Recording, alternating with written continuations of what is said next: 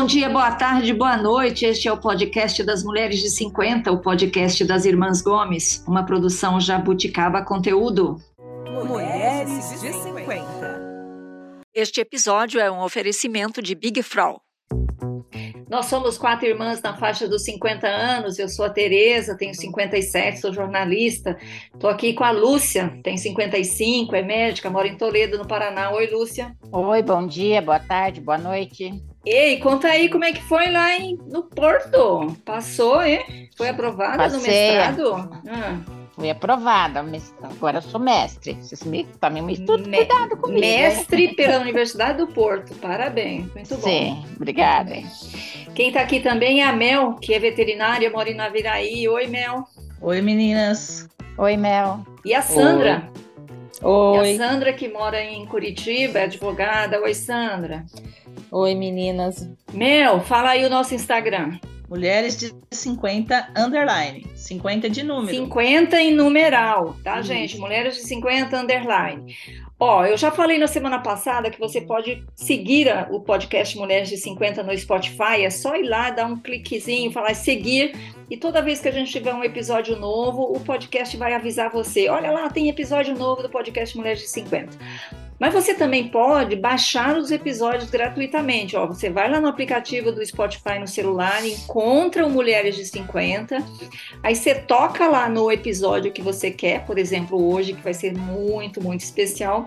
Você toca em baixar, tem uma setinha indicando para baixo, vai baixar, e quando ficar verde, significa que o download foi feito e você pode. Olha aí, já tá vendo, ó, o doutor Marcelo já tá vendo. Já estou seguindo. Significa, significa que o download foi concluído e você pode ouvir esse episódio na hora que você quiser, dirigindo, na hora que você não tiver internet, tá bom? Então vai lá. Olha, este episódio é um episódio muito especial porque eu acho que ele é, interessa a todas as mulheres. E a gente tem falado aqui, você sabe, sobre menopausa, tudo que você sempre quis saber sobre menopausa e nunca teve para quem perguntar. A gente fez esse é o oitavo episódio dessa temporada sobre esse assunto. A gente está indo fundo na questão da menopausa porque ela é muito importante. Lúcia, por que, que a menopausa é muito importante, Lúcia? Presta atenção. Olha só, viu, doutor Marcelo? Isso é uma perseguição comigo, sabia? Por que, que a menopausa é importante? Porque todas nós mulheres vamos passar por isso, claro que vamos, né, doutor Marcelo? Eu quero saber por que, que a andropausa é ruim. importante, né? Eu quero saber por que, que a andropausa Já é importante. vamos falar. Vamos falar. O nosso tema de hoje é andropausa, que é o equivalente masculino da menopausa. E o nosso convidado é o Dr. Marcelo Vieira. Oi, doutor Marcelo. Oi, oi, bom dia, boa tarde, boa noite. Boa Olá. noite. Obrigada. Obrigada por, obrigada por ter aceitado nosso convite aqui. Eu conheço o Dr. Marcelo há muitos anos, é, aqui em São Paulo. Ele é urologista, mas eu estive lá no seu consultório, não vou contar o motivo, doutor Marcelo, não aqui. O doutor Marcelo tem 56 anos, é urologista, é da Sociedade Brasileira de Urologia e é coordenador do PAI. É assim que fala, doutor Marcelo? Exatamente, Programa de Atendimento Integral ao Homem. Que é uma clínica de saúde sexual e fertilidade masculina aqui em São Paulo. É isso? Exatamente. Então, e o senhor é PhD em infertilidade. Sim, tenho, tenho mestrado, parabéns pelo me- o meu mestrado, Obrigada. Lúcia. É, fiz o mestrado logo que eu saí da residência e o meu doutorado foi um doutorado mais tardio. Eu defendi agora em 2016 pela fac, pra Faculdade de Ciências Médicas É, do ABC. eu estou começando Parabéns. tarde. Estou Tá começando com tarde. cinco- ter filho, aí agora tentei fazer as coisas mais tarde, viu, doutor Marcelo? É, mas é bom, é bom, ocupa Sim. a cabeça. Ô Marcelo, o senhor tem 56 anos. Já passou pela andropausa? Olha que É, discreta, não. doutor Marcelo. Eu posso falar abertamente, não tem problema nenhum, tá? Muito embora é, é- é, eu posso falar isso porque não tem problema nenhum, eu estou passando por um tratamento de linfoma Aham. né, e tô, acabei a quimioterapia e, e tudo mais, né? Então a gente sabe que a quimioterapia judia da gente, né? Uhum. Então eu, tipo, tô, eu tô mais ou menos igual, porque caiu todo o meu cabelo, enfim. E a gente vai conversar depois que isso é. O cabelo tá fraquinho, esse é um dos sintomas. E não vamos chamar de andropausa, né? A gente vai conversar um pouquinho para frente mas vamos chamar da deficiência androgênica do envelhecimento masculino. Muito grande. Assim, grande. Muito complicado, né? doutor Marcelo. Muito A Eu preciso anotar Daim, Daim, deficiência. É, deficiência androgênica Androgênica. Ah, do androgênio. envelhecimento masculino. Por envelhecimento. Não, do, endo, do Ah, envelhecimento. Chama. DAEM. O nome é controverso, porque você pega em inglês, é, tem uma sigla, aí depois mudam, e cada hora eles inventam uma deficiência, hipogonadismo senil, tem um monte. é, é, enfim, tem um monte de nomes, né? Muito complicado. Por Eu que, que o senhor prefere? Por que- por por que- pode. Por que, que o senhor prefere deficiência androgênica do envelhecimento masculino? Porque a menopausa é um fenômeno estanque, muito bem caracterizado, e como a Lúcia falou, todas as mulheres vão passar por isso. Né? E a eventual, assim, exceto se né, não chegarem né, na idade. É. A gente quer que todas passem, né, esperemos que doutor todas Marcelo? passem. Então, a menopausa é um fenômeno pontual. Né? A hora que termina a produção, a hora que termina a capacidade reprodutiva da mulher, cessa a produção de estrogênio. Então, esse é um período muito bem determinado, que pode determinar, de, pode até assim, demorar de meses a alguns anos para acontecer, mas é estanque, é marcante. Tá? Então, isso chama de menopausa. Por que, que no homem é diferente? Porque o homem, esse processo leva décadas. Né? A partir dos 40 anos, vai existindo paulatinamente, ou gradativamente, melhor falando, uma diminuição dos níveis de testosterona circulantes. Tá? E isso começa a ter importância clínica depois dos 60, 65 anos de idade. Quando você tem aí uma população desses homens que vão ter realmente uma deficiência hormonal e uma deficiência hormonal sintomática, ou seja, eles vão ter um conjunto de sintomas e sinais que vai caracterizar a síndrome. Né? E não são todos, né? É, tem incidências variáveis aí é, do, do DAEM ou do, da, do ADAM, é, mas é em torno de 20% depois dos 60 anos. Então, a, a, deficiência androgênica do envelhecimento masculino é mais tardia, ela, é mais, ela demora mais para se instalar e ela não é um marco tão assim tão firme quanto nas mulheres e nem todos os homens vão passar por isso. Né? Por isso que é diferente e quando a gente chama de andropausa, a gente vincula muito a menopausa da impressão que é igual. Então, por isso que nós, especialistas, gostamos de deixar bem caracterizado, é, até para que não haja uma corrida desnecessária aos consultórios, porque senão todo mundo vai achar que tem que ir ver o urologista por causa. Eu já estava querendo mandar meu marido para te visitar. É, muito embora eu esteja, vamos dizer assim, é, levando a, a brasa para longe da minha sardinha, né? Mas tem que ir quem precisa. Doutor Marcelo, quando que um homem ou uma mulher pode suspeitar que esse homem está com essa alteração né, é, da, do DAIM? Né? A mulher pode suspeitar quando que o marido dela está assim ou que o marido pode, o homem pode suspeitar que ele está com essa deficiência de androgênio? Legal.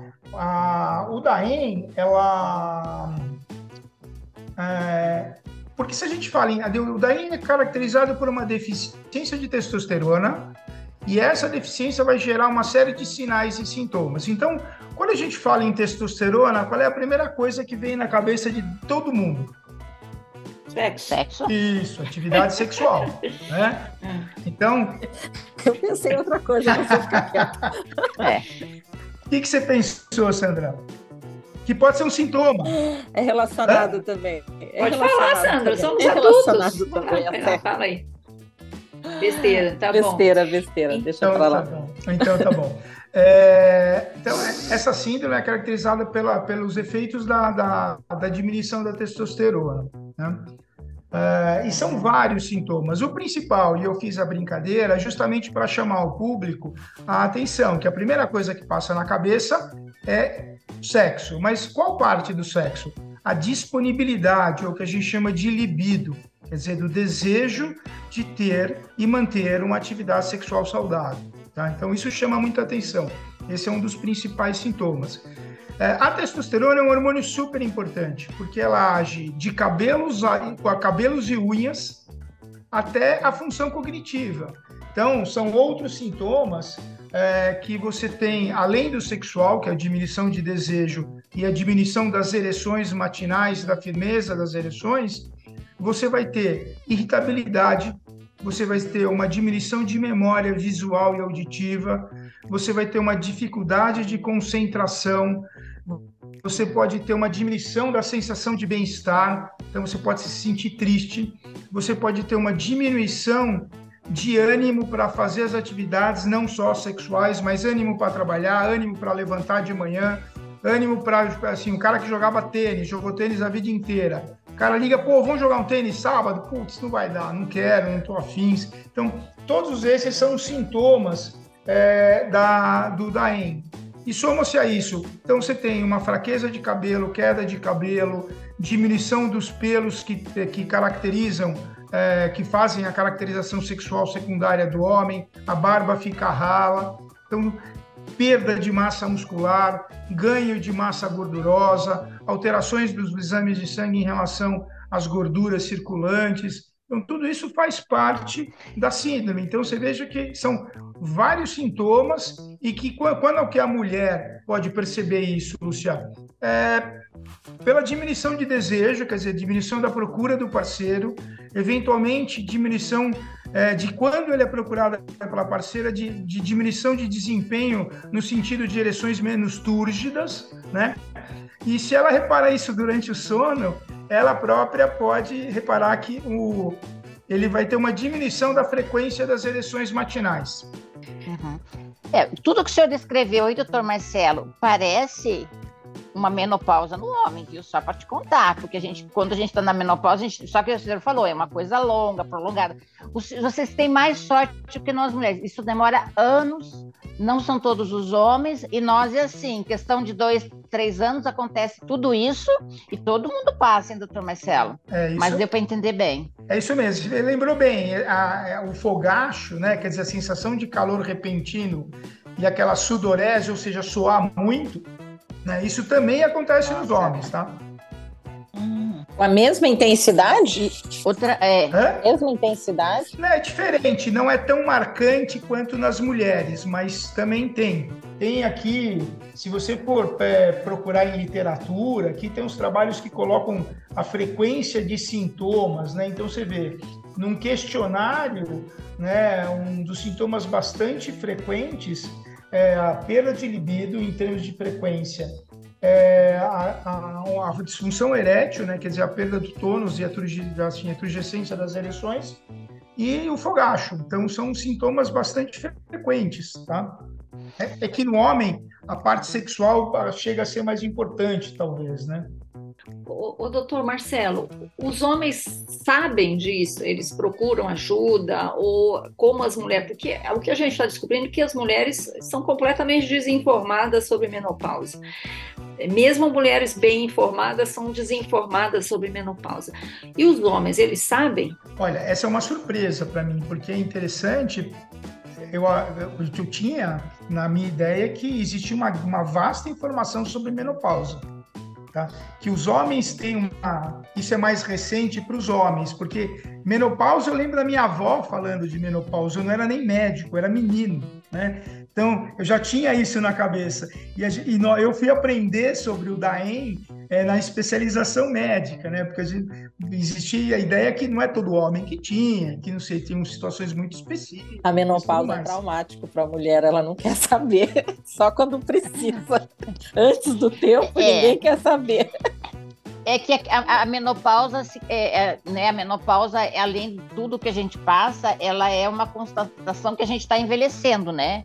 E muitas vezes é difícil da gente reconhecer. Agora, a andropausa, eu acho assim, para o homem é, é, mais difícil ainda, porque eu é muito, acho que o homem normalmente só vai para o médico quando a mulher leva. Vamos para o médico, arrasta, chega lá, ó, né? Porque o homem tem mais dificuldade de ir ao médico, ainda mais quando é essa, essa questão, questão sexual envolvida. Eu acho que tem, tem muito pudor, né? Às vezes sofre sem, né, sem procurar ajuda. Você tem toda a razão. Ah, Por exemplo, a Sociedade Brasileira de Urologia, quando queria fazer campanha de alerta sobre, essas, sobre todos esses problemas, é, aqui- é- é outra época, tá? Isso é bem lá no comecinho, nós estamos falando do final dos anos 90 e começo dos anos é, 2000, né? É, nós deixávamos panfletos nos consultórios dos ginecologistas. É. Boa tática. Porque quem cuida da saúde do homem é a mulher. Não sei se Sim. vocês sabem. doutor Marcelo Dia, nós estamos no mês de novembro azul, né? E eu sou médica em, em saúde primária, em saúde básica, unidade de saúde, sou de hospital, mas também tenho um concurso que eu presto é, atenção à saúde primária. E no dia 26, né, e eu trabalho numa UBS, que, em resumo, vai ter a campanha de saúde do MOME. Não acharam ninguém. Quem que vai fazer a campanha de saúde do MOME no sábado, dia 26? A ginecologista? A ginecologista, eu? Então, Marcelo, é, outra coisa, para a mulher, a menopausa marca o fim da capacidade de reprodução. Tem isso no homem também? Não necessariamente, né? Então vamos recordar que só 20% tem, 80% não tem isso. E para o homem chega numa idade em que muito provavelmente ele já tem a prole constituída e não se interessa mais por paternidade. né? Quer dizer, na grande maioria das vezes, muito embora eu tenha pacientes na, na clínica de reprodução de 70 anos, 65, eh, até 76 anos, né? Já fiz tratamento. Mas eh, nem todos ficam. É, o- é, por isso que é diferente. Né? não necessariamente ele vai parar a produção de espermatozoides. Uhum, Dá para entender. Dona Teresa?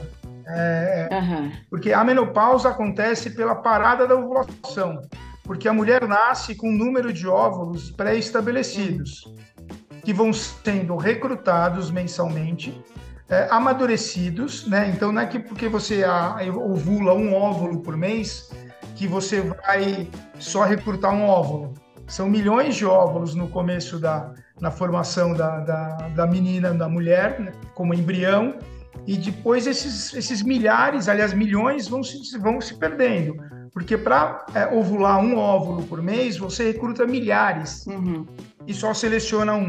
E vai gastando. tá? E, e a produção de estrógeno é dependente disso. Então, quando acaba o estoque de óvulo, acaba a produção de estrógeno.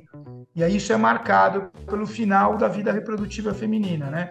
E não é nem a- naquele momento, né? Todo mundo sabe que antes da menopausa, uns 6, 7 anos antes, existe uma diminuição muito importante do potencial de reprodução. Aí você pode dizer, ah, eu tenho uma amiga que engravidou Não, com tem uma 45. famosa que diz que engravidou com Então, com 55. 55, né? Tem comentários a respeito disso, Não tá? Eu não vou entrar nesse debate porque, é, enfim, tá? Mas o e tem outras que né, que menopausam aos 30, né? Então são extremos, mas normalmente, né, ali ao redor dos 47, 48, 50 começa esse processo, mas já um tempo antes, quer dizer, ao redor dos 43, a mulher já entra num declínio muito importante. Então este paralelo quem tem DAEM eventualmente pode sim ter um hipogonadismo total, quer dizer, não produzir espermatozoides, isso tem uma baixa e tudo mais, mas não necessariamente é, ele perde completamente o potencial reprodutivo. Numa mulher com menopausada, é, ela só consegue engravidar se ela pegar óvulo de doadora. Porque a, o, o estoque dela, que nós chamamos de reserva ovariana, foi esgotada. O homem não, ele pode ter uma, ele pode experimentar uma, um declínio da, da, produção de espermatozoides, que isto também acontece com a idade, mas ele não para de produzir gameta. Doutor Marcelo. Né? A gestação. Não, pode falar, pode terminar, desculpa, eu pode terminar. Não, na literatura, o homem mais velho que foi pai é, é, por uma punção de epidídimo, quer dizer, ele era vasectomizado, foi um japonês de 81 Mas anos. Mas eu conheço, conhecia, né, um senhorzinho que andava de bicicleta, ele casou com uma menina bem novinha, ele foi pai aos 80, e o que eu sei, ele não tem nenhum tipo de tratamento agora. Se o filho tá não é... do seu Zé Farias, Você está falando do seu Zé Farias, né? Não, falando... Aí é o Eldorado. É, Lúcia, esse também é um desvio de curva, É, né, mas Lúcia? é um Tudo desvio, bem, eu mas acho que assim- até vai ter um outro aí, porque já que ele anda de bicicleta aos 80, muito provavelmente ele consegue Também. ser pai Uma também. pergunta, tá? O, paciente, o homem está com esses sintomas todos, aí ele vai lá, faz os exames, detecta que ele está com essa deficiência e, e tem tratamento e é reversível essa deficiência, por exemplo, o paciente que tem essa- esse, esse quadro, ele, de, de- ele vai ter que usar medicação para o resto da vida ou é, é temporário, doutor Marcelo?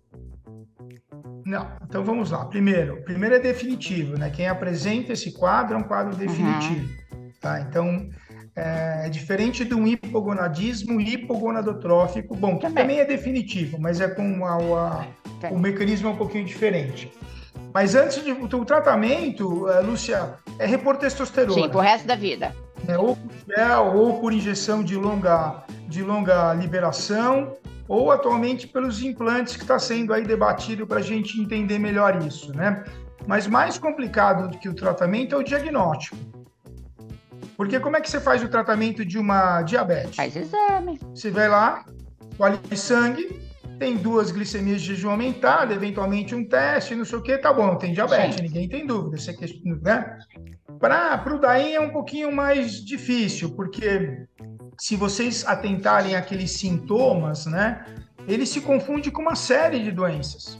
O indivíduo que tem depressão, ele apresenta o mesmo quadro, sem tanta caracterização do quadro físico, perda de cabelo, essas coisas todas, né? Mas é, apresenta também. O indivíduo que tem uma síndrome metabólica, é, que é obeso, sedentário, também tem sintomas muito parecidos, né?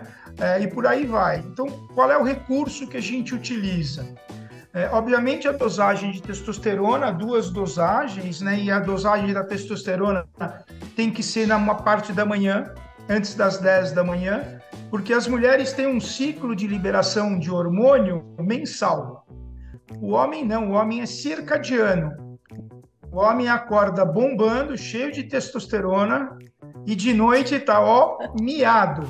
né? Então, isso até explica algumas, algumas discordâncias de, de casal entre homens e mulheres, né? As noites românticas deveriam ser Café da transferidas para amanhã, né? Então, Na opinião dos homens, né? Pois doutor é, pois é, no critério dos homens. Então, tem essa É. história, né? Então, a, a Uhum. secreção é circadiana e se você não atentar ao horário da coleta, você pode ter um diagnóstico falso. Então, colher pelo menos duas amostras, né?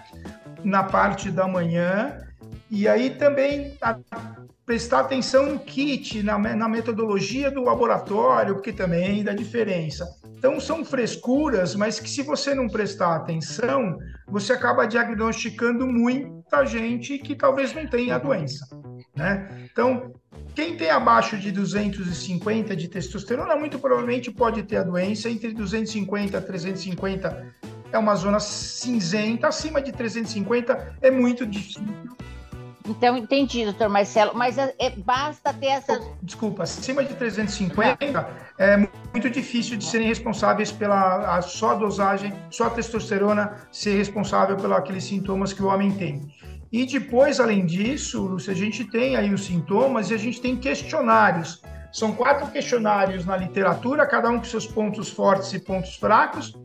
Eh, esses questionários, eles têm uma alta capacidade de dizer que o sujeito está doente, que a gente chama de alta sensibilidade em medicina, mas a especificidade é baixa, ou seja, é, é aquele o contrateste que a gente faz, né?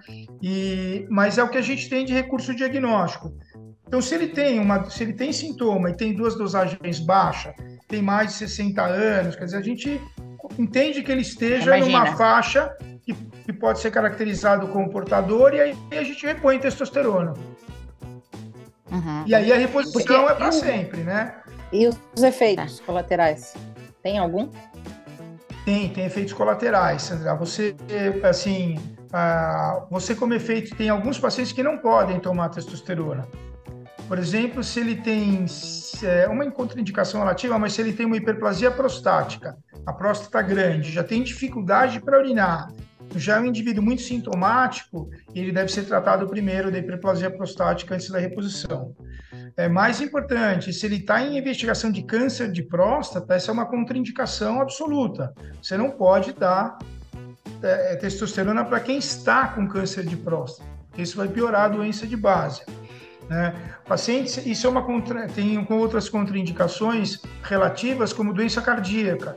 Eventualmente a testosterona pode prejudicar, é, é discutido para caramba isso ainda, mas pode prejudicar, é, piorar a doença cardíaca. Uma outra contraindicação é aquele camarada que é obeso, tem até indicação para tomar testosterona em programa de redução de peso e tudo mais, mas que tem a apneia do sono, por exemplo. Você vai piorar muito a apneia do sono e você vai piorar o status respiratório dele durante a noite. Tá? Então, tem todas essas coisas que a gente vai a, a, a, prestar atenção. Se ele é poliglobúlico. O que, que, é isso? É, se ele tem cinquenta e tantos de, de hematócrito, quer dizer, ele tem muita célula vermelha no sangue, você vai dar uma, uma medicação que ele, ele estimula a produção de célula vermelha, né? Por isso que até os atletas uhum. eles tomam isso para aumentar a capacidade ventilatória e tudo mais. Então, se o cara é poliglobúlico, tem que prestar atenção também. Faz parte dos controles da, no, pós, no, no tratamento da, da reposição, você fazer o controle de hematócrito, de hemoglobina, para ver se você não está deixando o cara com muita célula, porque tem a tendência de formar coágulo, aquela história toda, né? Uhum. É, então. Pode falar. Vai, Sandra. É, exercício físico, então, pelo que o senhor falou, uh, atletas usam testosterona para aumentar o, o rendimento. Isso quer dizer que para quem está com deficiência de testosterona, exercício físico melhora? Melhora. Se você faz. A, primeiro que o exercício físico ele tem um, um efeito de estímulo da produção de testosterona endógena. Isso, mas assim, isso até uma determinada, um determinado momento, né? Depois isso não tem jeito mesmo, né? A gente, nós, nós homens temos uma, uma capacidade, uma perda de força física com envelhecimento. Então a testosterona serve para melhorar isso e também tem o lado da osteoporose, né? Então, quando cai a testosterona, você tem uma tendência de ter osteoporose, quadros graves de osteoporose que levam a fraturas patológicas. Então, você tem um índice maior de fratura é, espontânea, né, ou fraturas de ba com baixo impacto em homens com baixa testosterona. Então, isso é um dos, do, dos motivos de que você deve repor nesses homens também, né? Além de melhorar o humor, melhorar a capacidade cognitiva, melhorar a função sexual, melhorar a libido, quer dizer, tem uma série de coisas aí que a gente, que a gente precisa olhar também, que são os benefícios. Tem os riscos, mas tem os benefícios também, né? Meninas, eu gostaria de falar com vocês sobre o movimento Big Frau Juntas e Seguras na Menopausa. Lúcia, é um movimento importante, não é? Sim, muito importante, meninas. Vocês sabem, eu sou ginecologista e atendo muitas mulheres na menopausa. A menopausa é um processo natural que pode ocorrer a partir dos 40 anos conforme o organismo de cada mulher. Sabemos que a menopausa vem acompanhada de sintomas como calor, mudanças emocionais, pele ressecada, escapes de urina e muitos outros. Isso mesmo, Lu. E nós, mulheres de meia idade, acabamos nos isolando ou passando por esta fase sozinhas. Mas precisamos falar mais sobre esse assunto para que se torne mais leve. Big Frau acredita que ter uma rede de apoio é muito importante. Por isso, eu gosto tanto do movimento Juntas e Seguras na Menopausa. A campanha da Big Frau conecta e compartilha essa fase da vida, entre nós e as pessoas que são importantes na nossa vida.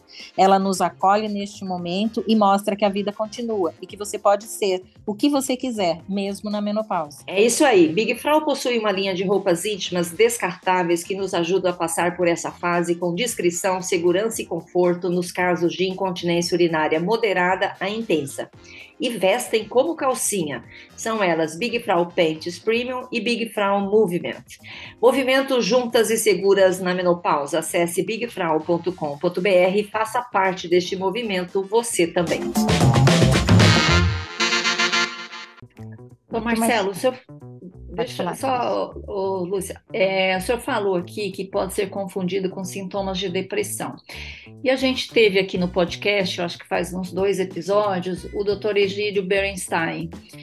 É, Egídio, né? Eu acho que você tem uma. Doutor Egídio Berenstein, que é um, um especialista em hormônios femininos. E ele falou uma coisa que me chamou muito a atenção, que é muita. Ele, ah, ele, é, só, ele, Eliezer. Eliezer, Tereza. Eliezer, Eliezer, Eliezer, Egídio, não sei porque eu chamei de Egídio. É, doutor Eliezer Bernstein, que me chamou muito a atenção o que ele falou, que tem muitas mulheres com sintomas de menopausa, e a gente tratou aqui especificamente do brain fog, né, do nevoeiro mental, mulheres se tratando disso com remédios de depressão. Eu queria entender se essa confusão também acontece com os homens. Bom, é, por exemplo, vou te dar o exemplo de como eu faço, né? Todo, toda, todo quadro que eu tenho que fica mais ou menos caracterizado, quer dizer, bom, eu acho que ele tem sintomas que são passíveis de ser uma deficiência androgênica, eu peço uma avaliação psicológica antes de qualquer tipo de tratamento, justamente para fazer o diagnóstico diferencial. Porque você tratar Uhum. com testosterona uma depressão não é legal. E você tratar uma Uhum. deficiência androgênica com antidepressivo também não. Você acaba não Uhum. tratando corretamente. Você pode até ter as duas coisas associadas, mas são tratamentos específicos. Tá? Então eu tomo esse cuidado do diagnóstico diferencial, sim. Tá? É, Eu não trato direto as pessoas e nem incomodo. Se você tem um homem que está com essas queixas, que tem mais de 60 anos, é, você até pode questionar se isso é uma depressão. É, mas por isso você lança a mão dos exames de laboratório, mas antes de começar o tratamento, eu sempre faço o diagnóstico diferencial, sim, Teresa. Para não correr esse risco, né, de confundir. Não correr o risco de fazer um tratamento assim, se- é, me enganar na indicação do tratamento, entendeu? Uhum. Tá. Não, a minha pergunta era, era justamente relacionada com os antidepressivos, mas a pergunta assim, não a pessoa, é, nas mulheres a gente vê que dependendo do tipo do antidepressivo tem uma, um, um efeito às vezes muito negativo na, na, na libido, né? Nos homens, é, que hoje em dia tem muitos homens usando antidepressivos, é, nessa questão sexual, como é que funciona nos homens os antidepressivos, doutor Marcelo? Então, o... Essa é uma questão interessante porque a depressão ela diminui o desejo sexual e diminui a performance sexual. Quer dizer, o, homem com depressão ele tem uma um, é, isso, a depressão traz um impacto para a vida sexual muito importante. É, e o tratamento deveria melhorar essa depressão, né? Essa- É- é- esse- esses sintomas, melhor dizendo, né? E o antidepressivo tem alguns homens que têm justamente o contrário. Né? E associado a isso, você pode ter um quadro que é a de anorgasmia, ou uma de, de uma dificuldade de chegar a- ao orgasmo. Uhum. Porque o, o hormônio do orgasmo é a serotonina. Na hora do orgasmo, você tem um pico de serotonina no sistema nervoso central. Por isso que vem aquela sensação de prazer. Né? Muito embora definir orgasmo seja difícil, mas essa é uma sensação de plenitude associada a uma sensação de prazer físico e emocional. É, então, quem toma o, Antidepressivo. quem toma esses inibidores seletivos da recaptação da serotonina é, mantém o cérebro constantemente com Estimulado. serotonina na tampa, estimulada. Então você fica até a tampa de serotonina. E aí você tem dificuldade de ter esse pico. Então eu tenho muitos pacientes que falam: "Ah, eu não consigo ter orgasmo. Uhum. Eu canso e não tenho orgasmo. E mulher também acontece muito Isso isso, acontece. também. É o mesmo efeito Uhum. na mulher. A mulher, você como ginecologista deve ter Sim. isso, né? A mulher que toma antidepressiva tem dificuldade muito maior de, de chegar ao orgasmo do que quem a mulher que não É, a toma. gente tem uma. Eu, eu, a- eu acredito que a gente tem uma super medicação, né, dos pacientes, né? Você chorou, vai lá, o médico te dá um antidepressivo e depois é, é complicado. Então, é, o, uso- o grande, grande uso de, de- um, um grande número de mulheres e pacientes usando antidepressivos, a gente, eu vejo é, muita disfunção sexual relacionada com isso. É, o que eu, por exemplo, a proposta quando eu montei o grupo lá, que é o, o pai, Hum, é justamente isso, de ter uma visão integral, né? Uma visão de medicina integrativa, de olhar o homem como um todo, porque os caras que vêm no consultório, e você deve ver isso também, eles vêm através, assim, atrás da pílula mágica, né? uhum. Então o cara vem sedentário, obeso, é, e querendo virar super-homem. Não dá, né? Então, aí, quando você propõe, olha, vamos perder peso, vamos fazer uma atividade física orientada e direcionada para a tua capacidade física, é, vamos melhorar o sono, vamos melhorar a alimentação, vamos passar a ter um tempo, poxa, vamos ver o que acontece, né? E não, isso não, isso não é legal, isso demora, isso, pô, tem que parar com a picanha, não, né, não dá.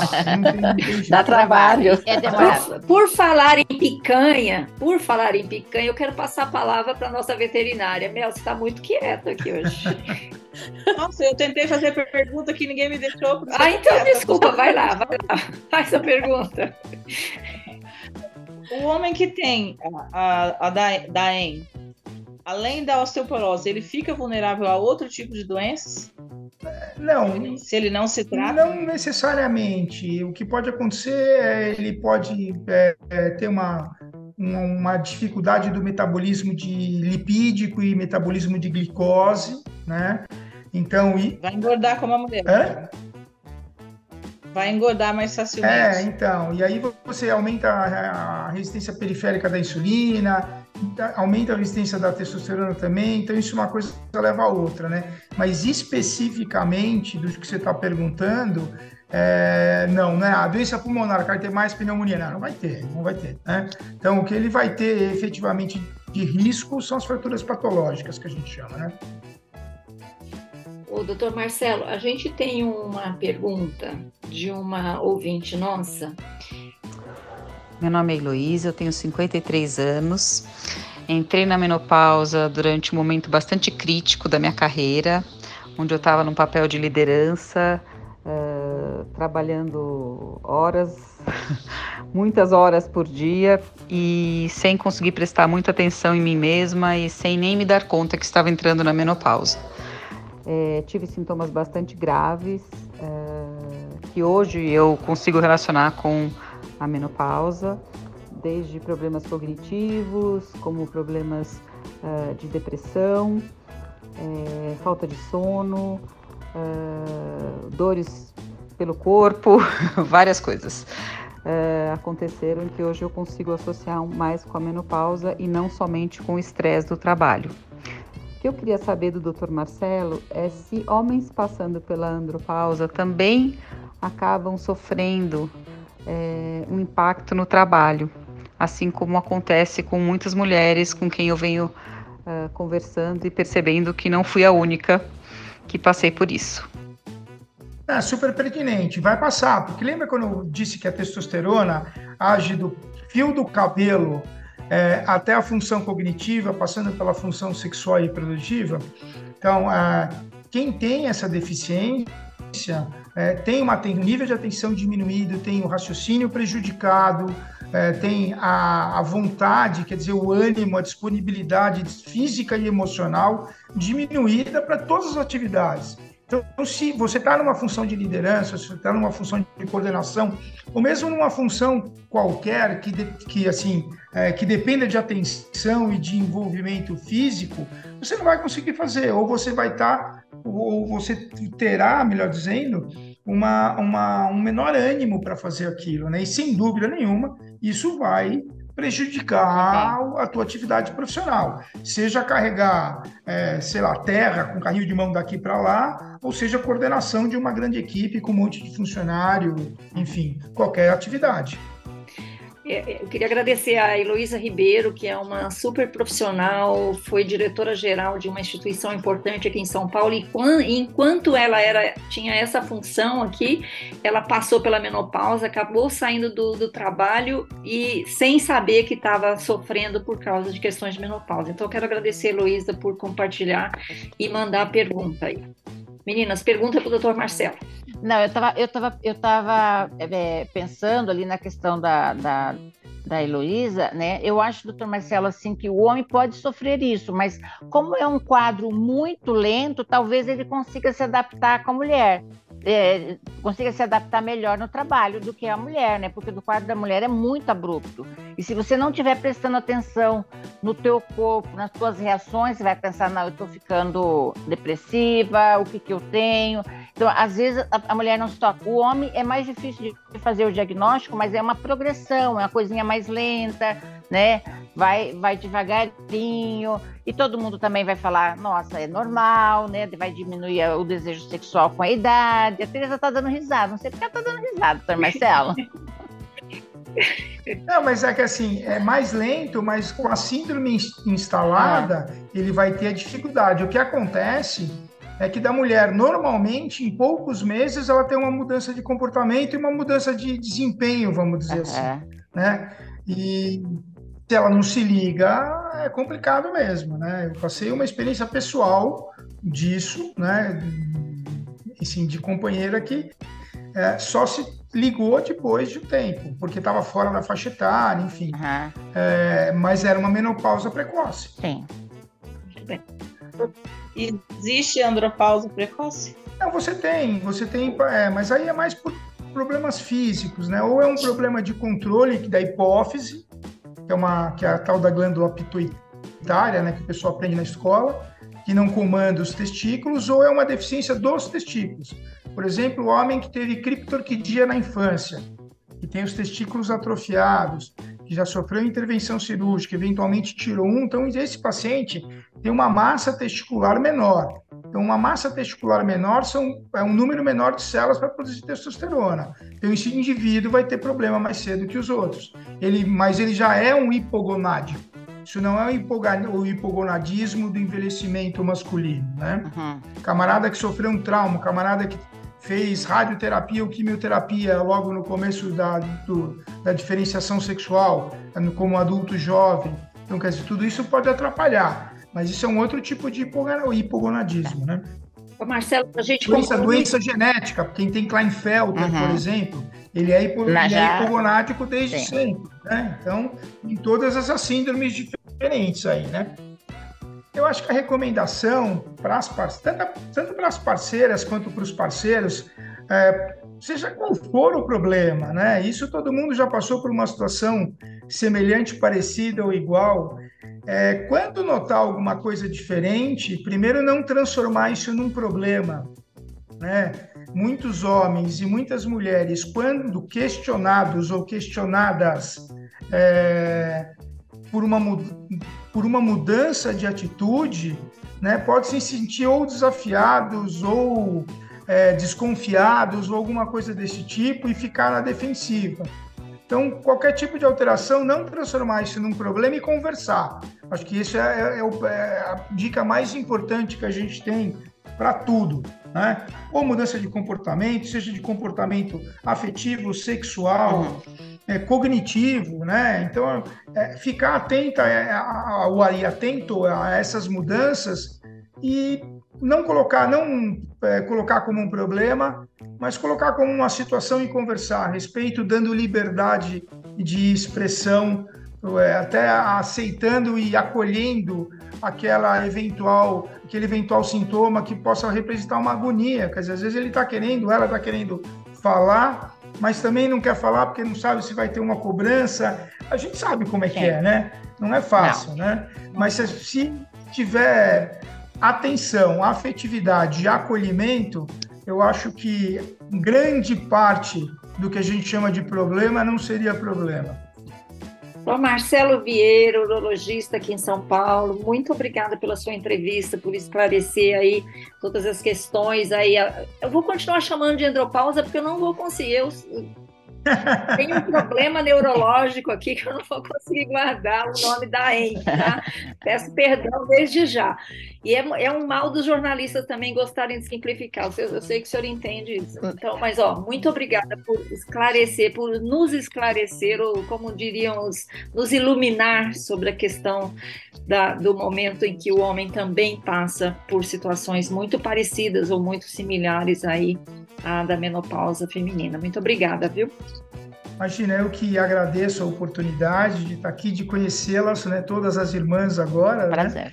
Né? Eu acho super legal esse tipo de, de, de, de, de programa e para mim foi um prazer enorme estar aqui com vocês. Toda vez que precisar alguma coisa além das mulheres de, do, do lado de cá, eu estou à disposição de vocês, viu? Muito obrigada. E, e, eu espero uma conexão aí com os prateados. Como é que é o nome mesmo? É o, o Homens de Prata. Homens de Prata. Homens de Prata. Eu vou mandar o contato do Cuca para você e Bom. aí você conversa com ele. Só que ele é conversador, Ah, viu? que bom, que bom, que bom, doutor Marcelo. Que bom. Ele era contato na Bandeirantes, então você imagina, né?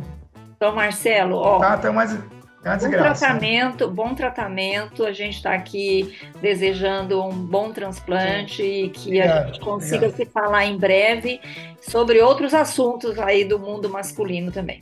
Foi muito bom. Obrigado, muito obrigado, muito obrigado mesmo. E nós temos as dicas maduras da semana. Eu queria pedir para. Deixa eu ver, Lúcia vai começar hoje. Dicas maduras da semana. É, vou dar uma dica da Sandra, Tereza. Se você for ao Porto, em Portugal, para você comer um bom bacalhau, né? A Sandra me indicou um restaurante lá. Nossa, que bacalhau bom aquele restaurante lá, Sandra, que você me indicou, tá? Como é que é o nome mesmo, Sandra? É nome de um bicho, traça, entendeu? Traça, uma delícia. Fui, não sei se dirá, fui lá, comi um bacalhau, é, um bacalhau Hum, com batata, qual? assim, ponto Maravilha. perfeito, com Traça. espumante. Gente, pensa Traça. que tava muito bom. Eu tinha comido bacalhau no Você dia anterior em outro Você lugar, porque se eu for lá, eu vou comer só os É. negócios. Mas, ó, super indico o restaurante da Sandra lá, o Traça, lá no Porto, lá na Ribeira. Restaurante da Sandra, o Traça, lá na Ribeira. Traça. Restaurante da Sandra. O traça. Muito bem. Vai, Mel. Dias você deu dica de filme brasileiro, eu fiquei com inveja, agora eu trouxe uma dica de um filme brasileiro também. Chama Depois do Universo. Com a Julia B e o? Henrique Zaga. Hum, É, é uma historinha de amor bem legal, legal. de uma menina que tem lupus e é pianista e ele é um médico. Bem gostosinho de assistir também. Tipo o do Caio Castro. Tá entre os top aí da, do Netflix. Tá no Muito Netflix. Tá depois do universo. do- Tá depois do universo. Ela canta muito é bem, nome? essa Julia B. depois do universo. Eu não a conheço, vou assistir para ver. Sandra, vai lá. Sem dicas hoje. Tem dicas hoje? Ó, é, Sandra, não copia a Lúcia nesse aspecto, hein? A minha dica, ó, se você. Eu- há uma pequena chance de vocês, ouvintes, e você, Lúcia, Mel e Sandra, não terem ouvido o podcast A Mulher da Casa Abandonada. Vocês já ouviram? A Lúcia já deu Eu essa já dica. dei essa dica. É bom você parar de copiar a minha dica, viu, Tereza? Mas Você fica você deu falando essa dica? Eu já dei faz muito tempo e ainda falei que foram os meus acadêmicos de medicina que me falaram de- desse podcast. Não vem com história, não. Mas você faz- ouviu? Você ouviu? Como que eu vou dar dica se eu não ouvi, Tereza? Você ouviu sete episódios mais a continuação? Não, não, E depois não, do não. que aconteceu? Você ouviu Não, depois eu- do que eu- aconteceu depois Eu já podcast? dei, eu, eu já dei essa dica, Tereza. Já Então eu dei. vou dar dica assim do episódio extra que conta o que aconteceu Ah. depois que saiu o podcast da Mulher Tá bom. Mas eu, tá bom, eu vou dar uma dica porque eu achei, eu ouvi só agora no feriadão e achei um sensacional. Para concluir, eu acabou de entrar aqui no meu WhatsApp uma mensagem da minha sogra, Ana Maria, falando o seguinte, meninas, é o seguinte: Olá, Tereza, tudo bem? Achei ótima a entrevista com o Dr. Eliezer. Já ouvi duas vezes. Lembrando que o Dr. Eliezer, gente, se você não ouviu o episódio dele, é sobre o nevoeiro mental provocado pela menopausa. Fiquei impressionada com as receitas é, de antidepressivos, ainda hoje. Aquele comentário sobre inteligência masculina e feminina foi sensacional. Cada podcast Viva é uma aula Maria. para mim. Obrigada. Ai, Ana Ah, Maria. obrigada, Ana Maria. Um beijo. Beijo, Ana Maria. Meninas, é isso, né? Vamos embora? Vamos lá. Nosso convidado já foi, tá na hora da gente ir também. Eu tenho que jantar. Este foi mais um episódio do podcast Mulheres de 50. É. Mel muito quieta hoje. É, hoje, na É. verdade, nós estamos bem tristes, aí, porque Mel, nós é que perdemos tá um na colega aí? de trabalho num acidente, então estamos realmente tudo bem triste. E- Ah, Ah, então é por isso que você está aqui. Por isso você tá não, mas quietinha, Mel. Muito. sim, mas é o mesmo você? trabalho, sempre estava por aqui, eu sempre ia lá também. Bom, sinto muito, Mel, mas a gente tem que encerrar aqui. Podcast Mulheres de 50. A gente volta com mais um episódio sobre menopausa na próxima semana, porque o tema não acabou, tá bom? Manda pra gente aí pergunta, como fez a Heloísa hoje, manda, no, manda uma mensagem de áudio pra gente poder perguntar para o nosso próximo convidado, tá bom? Beijo, meninas. Tchau. Até mais. Beijo, tchau. Tchau, gente. Tchau. Essa foi uma produção da Jabuticaba Conteúdo. Até mais. Tchau. Mulheres de 50. Esse podcast foi produzido e editado pela Jabuticaba Conteúdo, contando histórias de quem faz a diferença.